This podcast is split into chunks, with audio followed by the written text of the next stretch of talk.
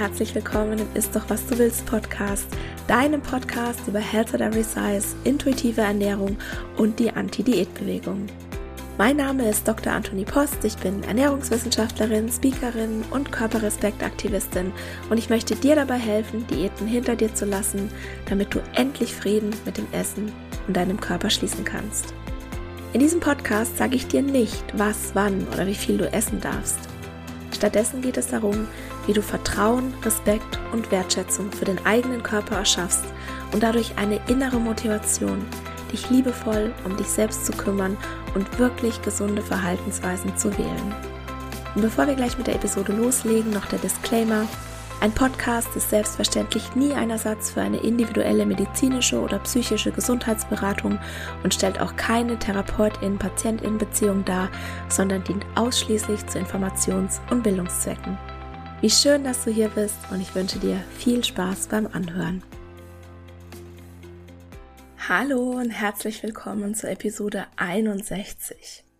Heute geht es um Sprache, zwar genauer gesagt darum, warum Sprache so mächtig ist, warum Sprache bestehende Strukturen festigen kann und wie Sprache dich zum Teil des Problems machen kann. Und wie gesagt, ich beanspruche hier nicht die absolute Wahrheit für mich, sondern diese Folge soll auch wieder einfach nur als Anregung dienen, mal die eigenen Glaubenssätze zu überprüfen und eventuell auch den eigenen Sprachgebrauch zu überprüfen. Und mir kam diese Idee, weil ich gerade oft erlebe, also diese Idee zu dieser Episode, weil ich gerade oft erlebe, dass Essstörungen als Problem wahrgenommen werden, aber viele Menschen eben nicht verstehen, dass Essstörungen nur die Spitze des Eisbergs sind, das, was dann sichtbar ist, das, was wir sehen und dass es ein Fundament gibt, das unter dieser Spitze verborgen sozusagen unter der Wasseroberfläche ist, wenn wir jetzt dieses Bild eines Eisbergs nehmen. Und dass es eben dieses Fundament gibt, das es braucht, damit wir überhaupt Essstörungen haben. Und an diesem Fundament müssen wir wackeln. Und das Fundament ist für mich die Diätkultur. Und die Diätkultur, die beschreibt eine Reihe an Glaubenssätzen, die Schlanksein zum Statussymbol erklärt und es mit Schönheit, Gesundheit, Disziplin und Erfolg gleichsetzt. Und Leider denken wir als Gesellschaft so und dieses kollektive Denken, das führt zu Vorteilen gegenüber dickfetten Menschen und das erzeugt Stereotypen, das erzeugt Stigmatisierung und Stigmatisierung heißt, dass einem Menschen allein durch die Zugehörigkeit zu einer bestimmten Gruppe bestimmte negative Eigenschaften zugeschrieben werden. Und Menschen mit einem hohen Körpergewicht werden häufig stigmatisiert als dumm, faul, selbstschuld, willensschwach und ja, disziplinlos. Und ich erlebe es eben ganz oft, dass sich Menschen gar nicht stigmatisierend oder fettfeindlich verhalten wollen. Und sie machen das un unbewusst. Und ich nehme mich da gar nicht raus. Also ich verhalte mich auch manchmal stigmatisierend oder fettfeindlich. Und das ist kein Wunder, weil wir leben in einer Kultur, in der wir das so lernen. Und der Unterschied ist, dass ich es jetzt, denke ich oder hoffe ich, meistens merke und ich würde es aber niemals verurteilen, wenn es jemand jetzt unbewusst macht. Und ich finde es aber wichtig, sich damit auseinanderzusetzen, weil manche Dinge, die hinterfragen, hinterfragen wir einfach nicht, weil wir die so verinnerlicht haben. Aber ne, nur weil irgendwas Stand der Dinge ist, muss es ja noch lang nicht gut sein. Und deshalb wollen wir heute gemeinsam Sprache hinterfragen. Und vielleicht weißt du, dass ich unter anderem Wissenschaftsjournalistin bin und vor nicht allzu langer Zeit habe ich leider selbst Artikel über Diäten geschrieben und ich habe dabei stigmatisierende Sprache inflationär benutzt, ohne mir dabei etwas zu denken. Also ich war definitiv Teil des Problems. Und ich bin froh, dass ich das jetzt nicht mehr bin. Und das ging aber nur, weil ich angefangen habe zu hinterfragen, was ich denn sage. Und ich habe sicher jetzt auch nicht alle Antworten und eventuell werde ich, sagen wir mal, in einem Jahr manche Dinge noch einfach differenzierter sehen, weil ich mehr gelernt habe, weil ich jeden Tag dazu lerne. Und ich habe es gerade schon gesagt, die heutige Episode, die soll hauptsächlich zum Nachdenken anreden und dazu, dich selbst zu reflektieren. Und wenn ich so eine Episode aufnehme, dann oder wenn ich solche Themen auf Instagram bringe, dann bekomme ich häufig Feedback, ob ich jemandem den Mund verbieten will. Nein, selbstverständlich nicht. Ich präsentiere hier im Podcast potenzielle Lösungen und Denkansätze und du entscheidest, was du für dich übernehmen willst. So, und das ist jetzt gesagt und jetzt können wir loslegen. Gewichtsstigmatisierung ist ein ernstes Problem mit klaren, nachweisbaren Auswirkungen auf die körperliche und geistige Gesundheit. Und die medizinische Forschung hat jetzt endlich mal angefangen, das Problem ernst zu nehmen. Und ich denke, das ist wirklich zu einem großen Teil dem Fat Acceptance Movement zu verdanken. Und das Falls du dich jetzt fragst, was das Fat Acceptance Movement ist, es ist eine Bewegung, die sich gegen die Diskriminierung und Stigmatisierung von dickfetten Menschen einsetzt. Also es ist endlich angekommen in der Gesellschaft, dass Stigmatisierung und Diskriminierung ein Problem ist. Und letztes Jahr ist in Nature eine gemeinsame internationale Konsenserklärung zur Beendigung der Stigmatisierung von Fettleibigkeit erschienen. Und obwohl es wichtig ist, natürlich das Bewusstsein für die negativen Folgen der Stigmatisierung zu schärfen, reicht das Bewusstsein alleine nicht aus, um das Problem zu beseitigen. Und deshalb wird es in der heutigen Podcast-Episode auch darum gehen, was du ganz konkret tun kannst, um Stigmatisierung, also um Sprache einzusetzen, um Stigmatisierung zu verringern. Und wenn mich jetzt jemand fragt, was denn den größten Einfluss auf die Bekämpfung von Gewichtsstigmatisierung haben würde, dann würde ich jetzt im Moment wahrscheinlich sagen, den größten Einfluss würde haben, wenn wir aufhören, Körper- und Essverhalten zu kommentieren. Also hier der Aufruf, hör auf, Körper- und Essverhalten zu kommentieren. Macht es nicht bei dir, macht es nicht bei anderen, macht es nicht negativ, macht es nicht positiv und vor allem hör damit auf, Gewichtsabnahmen zu loben. Und meistens muss man Körper eigentlich gar nicht beschreiben. Und wenn es sich nicht vermeiden lässt, ist natürlich die Frage, welche Begriffe sind am wenigsten stigmatisierend. Und ich sage dir gleich, es gibt da keinen Konsens. Also es herrscht keine Einigkeit. Und ich wurde hier letztes Mal wieder gefragt, warum ich denn dickfette Menschen sage, das wäre doch so stigmatisierend, das wäre so beleidigend. Nein. Ich benutze das Wort Fett absichtlich und das Fat Acceptance Movement, das verwendet das Wort Fett absichtlich, um größere Körper zu beschreiben.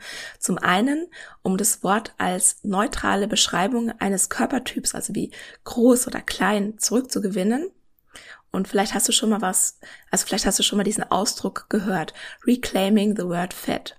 Und je öfter du nämlich das Wort fett in einem neutralen oder sogar positiven Kontext hörst, umso mehr beraubst du seiner Kraft, beleidigend oder verletzend zu sein oder zu wirken. Also ich benutze den Begriff dick, fett absichtlich und habe mich dafür entschieden, ihn zu benutzen, wenn ich über Körper spreche. Und das schreibt man dick unterstrich Fett. Oder ich sage mehrgewichtig, hochgewichtig, Menschen mit einem hohen Körpergewicht. Und auch das ist in der Fat Acceptance Bewegung gang und gäbe, auch wenn das wirklich jede Person etwas anders handhabt. Und manche sagen beispielsweise auch, dass der Begriff mehrgewichtig stigmatisierend sei. Und ich, also ich empfinde das nicht so. Ne? Hier geht's auch sehr viel um Gefühl, also welche Gefühle Sprache hervorruft. Und ich persönlich benutze das Wort mehrgewichtig, weil ich nicht das Gefühl habe, dass wir mit dem Begriff so viele negative Assoziationen verbinden, wie beispielsweise mit den Begriffen übergewichtig oder adipös. Und die Begriffe übergewichtig oder adipös oder Übergewicht oder Adipositas, die nutze ich gar nicht mehr, wenn ich es irgendwie vermeiden kann. Also außer ich bespreche jetzt eine Studie, in der beispielsweise eine Einteilung in BMI-Kategorien erfolgt war, dann muss ich das leider weil sonst würde ich so rumeiern und nicht auf den Punkt kommen oder man würde dann nicht verstehen, von was ich spreche, aber dann sage ich auch immer in Anführungszeichen oder laut Klassifikation, um einfach klar zu machen, das ist kein Wort, das ich gut finde oder das ich in meinem normalen Sprachgebrauch verwenden würde. Eine andere Ausnahme ist, wenn ich mit Personen spreche, die wirklich noch nie was von Gewichtstigmatisierung etc. gehört haben und die mich sonst nicht verstehen. Aber das sind wirklich die Ausnahmen und ich möchte die Begriffe nicht mehr verwenden. Verwenden, ja. Ich möchte die Begriffe nicht mehr verwenden, weil ich sie stigmatisierend finde. Also beispielsweise Übergewicht, da fragt man sich ja über welchem Gewicht, ne?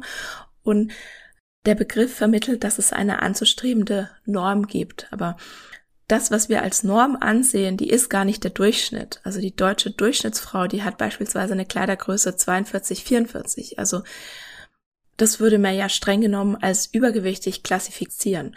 Und dadurch ist der Begriff Übergewicht nicht nur stigmatisierend, er macht auch mathematisch gesehen null Sinn. Ja, ich hoffe, du kannst mir noch folgen. Und genauso wenig verwende ich die Begriffe Normalgewicht oder sogar Idealgewicht in meinem Sprachgebrauch, weil es irgendwie geht, ne? Normalgewicht, was ist die Norm? Das, was wir als Normalgewicht ansehen, das ist nicht der Durchschnitt. Also wie gesagt, diese, diese Einteilung oder diese, die Bezeichnung nach BMI, die macht mathematisch gesehen keinen Sinn, die stigmatisieren. Also ich, äh, wenn ich was zu sagen hätte, würde ich die wirklich in die Tonne klopfen.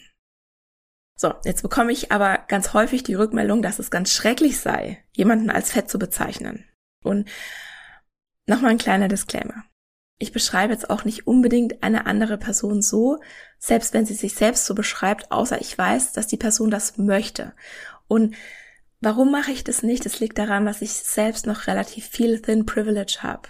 Also ich bin höchstens das, was man als Small Fat bezeichnen würde. Meine Kleidergröße, die gibt es in der Regel noch in den meisten Geschäften und deshalb finde ich persönlich, dass es mir nicht zusteht, andere Menschen als fett zu bezeichnen. Aber das ist nur meine persönliche Meinung und wenn ich dick fett, also dick unterstrich fett sage, das ist für mich ein sehr, sehr inklusiver Begriff, weil es einfach diese ganze Range abdeckt von small fatty bis hin zu einem sehr hohen Körpergewicht. Und natürlich ist es befremdlich am Anfang. Ich fand es am Anfang auch ganz seltsam, wenn ich fett gesagt habe. Und jetzt sage ich das aber so häufig und ja immer in einem neutralen oder positiven Kontext, dass auch wirklich dieses Wort den, den Schrecken verloren hat. Ne? Und da muss man aber auch erstmal hinkommen und das ist auch wirklich Übungssache. Und viele Menschen, die meinen es ja auch wirklich nur gut, wenn sie den Begriff Fett vermeiden und ein hohes Körpergewicht in ihren Augen wohlwollender umschreiben. Ne, ich habe die Begriffe teilweise im Titel dieser Episode schon genannt. Also ne, man sagt dann füllig oder pummelig, korpulent, stattlich, wohlbeleibt, rubenesk, drall, vollschlank, gut gepolstert. Also es gibt da ja unheimlich viele Begriffe und alles sind Euphemismen. Und der Euphemismus ist ein rhetorisches Stilmittel. Also es ist die beschönigende oder verharmlosende Umschreibung eines Begriffs, den man vermeiden will. Und es soll jetzt einen Gegenstand oder eine Person, es kann eine Aussage oder ein Sachverhalt irgendwie beschönigend oder mildernd umschreiben. Und durch die sprachliche Verhüllung eines Begriffs sollen unangenehme Wahrheiten positiver klingen. Und nachdem du jetzt diese Definition kennst, spätestens jetzt sollte klar sein, warum Euphemismen, die große Körper beschreiben, problematisch sind.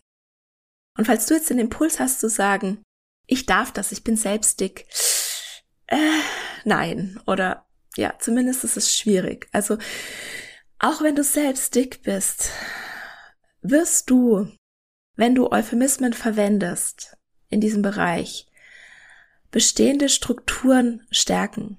Und das macht dich damit Teil des Problems. Und außerdem zeigst du auch streng genommen damit, ob jetzt bewusst oder unbewusst, dass du fettfeindlich bist und dass du eine ganze Menge Fettfeindlichkeit internalisiert hast. Und ich weiß, das hört sich jetzt hart an, weil es ist einfach so normal.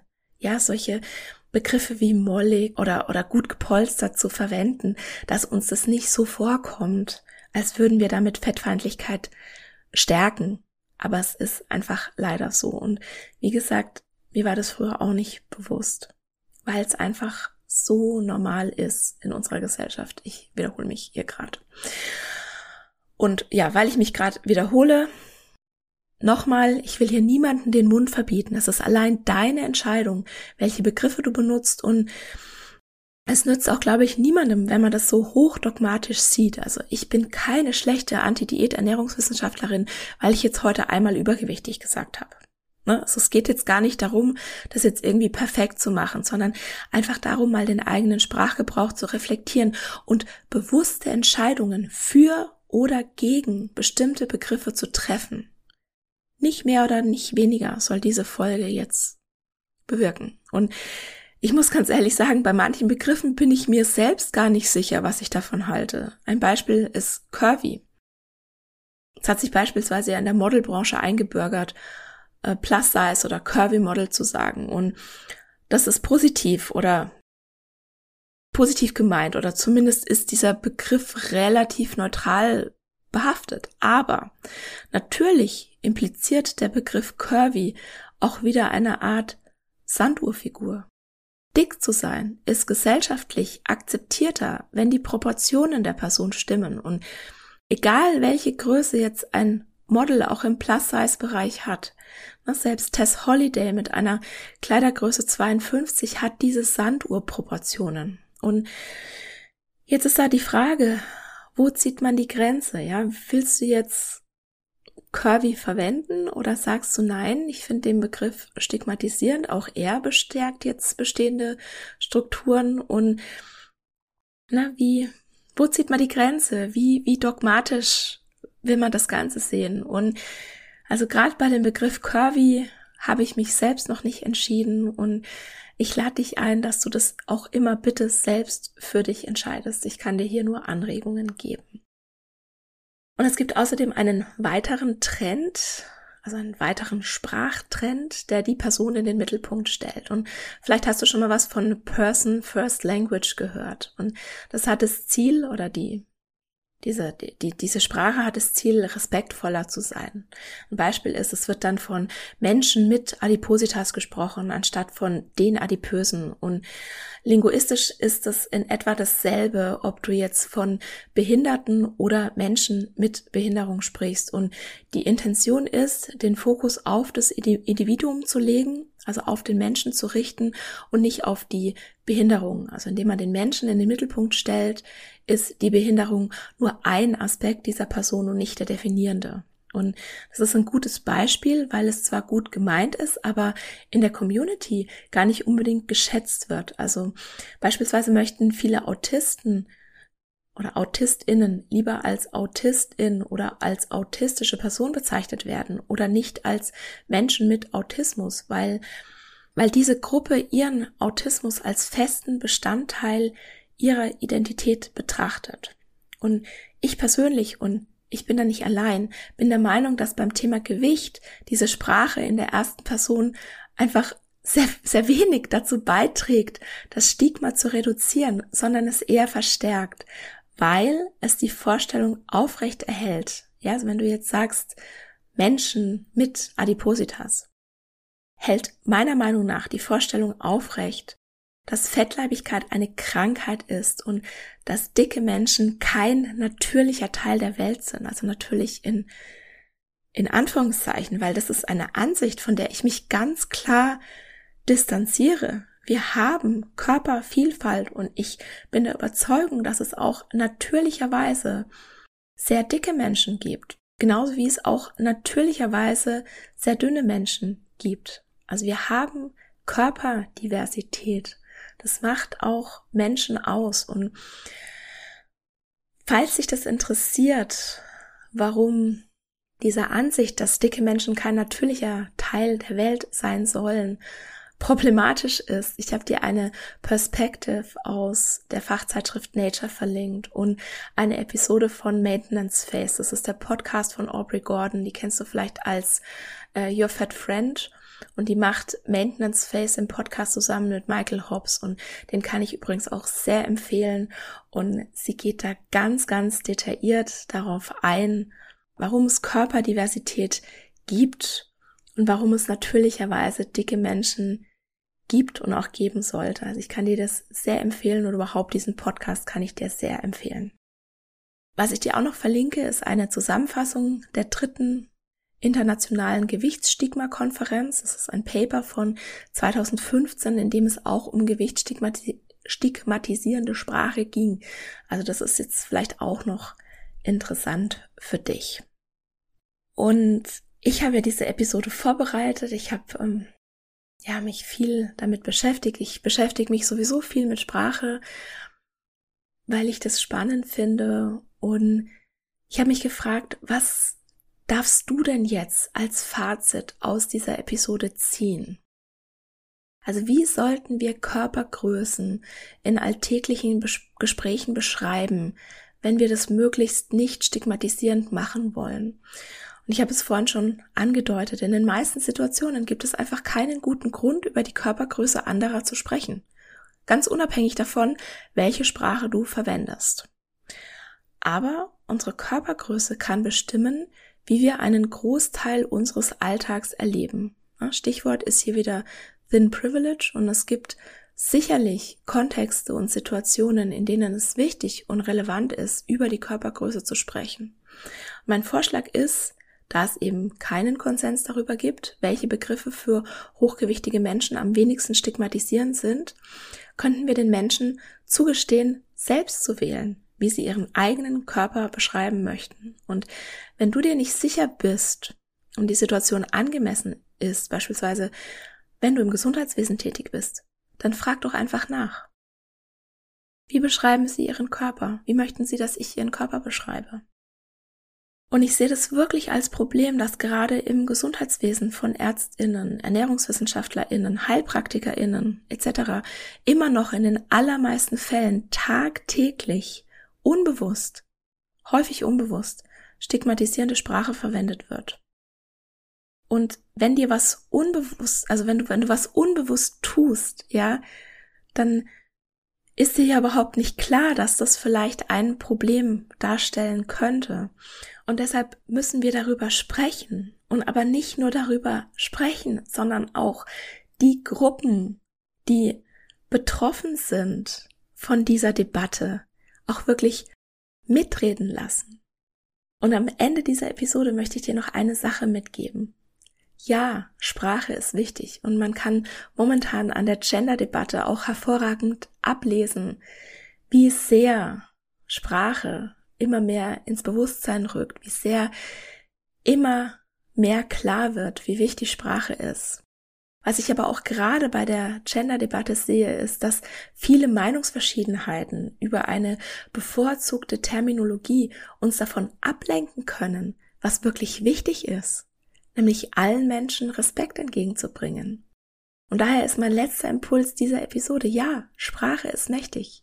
Wir können uns dafür entscheiden, Begriffe zu wählen, die bestimmte Strukturen auflockern und zu einer sozial gerechteren Gesellschaft beitragen.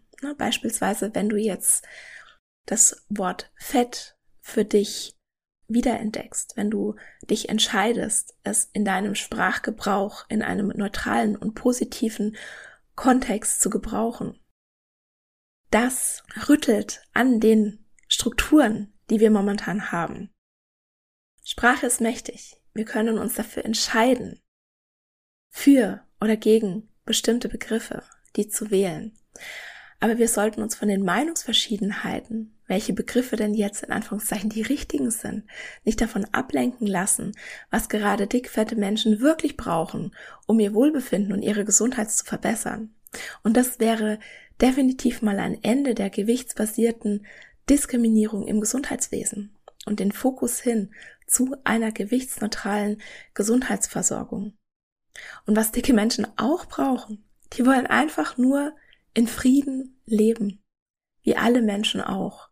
Und du kannst zu diesem Frieden beitragen, indem du aufhörst, Körper und Essverhalten zu kommentieren, weil Wie gesagt, in den allermeisten Fällen, wenn du jetzt nicht gerade im Gesundheitswesen arbeitest oder wenn du einen Podcast aufnimmst, in dem es um Körpergrößen, um Antidiät, um Gewichtsstigmatisierung geht, besteht meistens kein Grund in deinem Alltag, Körper überhaupt zu beschreiben oder zu kommentieren.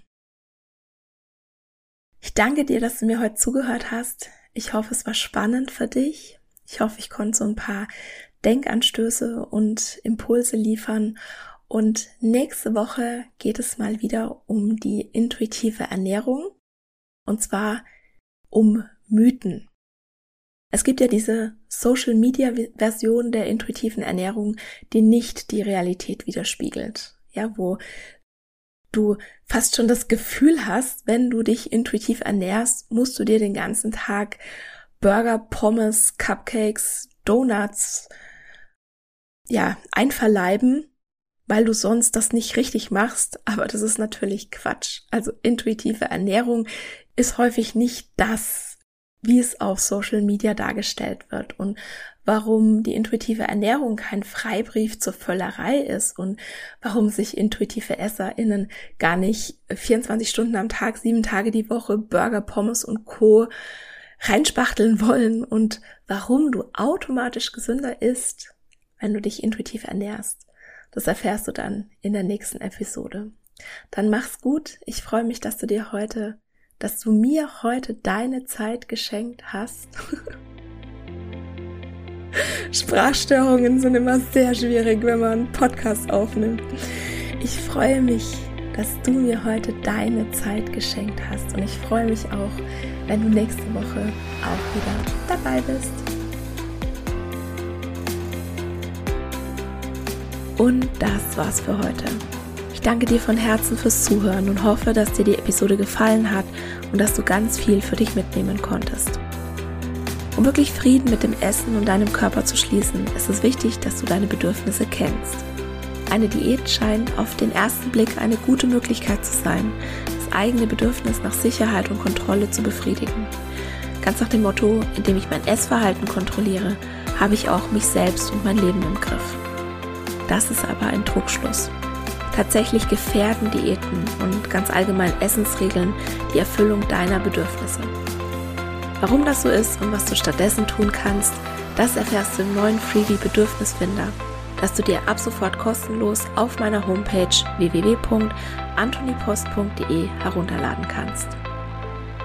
Im Bedürfnisfinder ist ein Bedürfnistest enthalten sowie praktische Übungen, eine Anleitung zum Journaling und natürlich eine Journaling-Vorlage, die dich unter anderem dabei unterstützen werden, dich wieder mehr mit deinem Körper zu verbinden und immun gegen Diätversprechungen zu werden.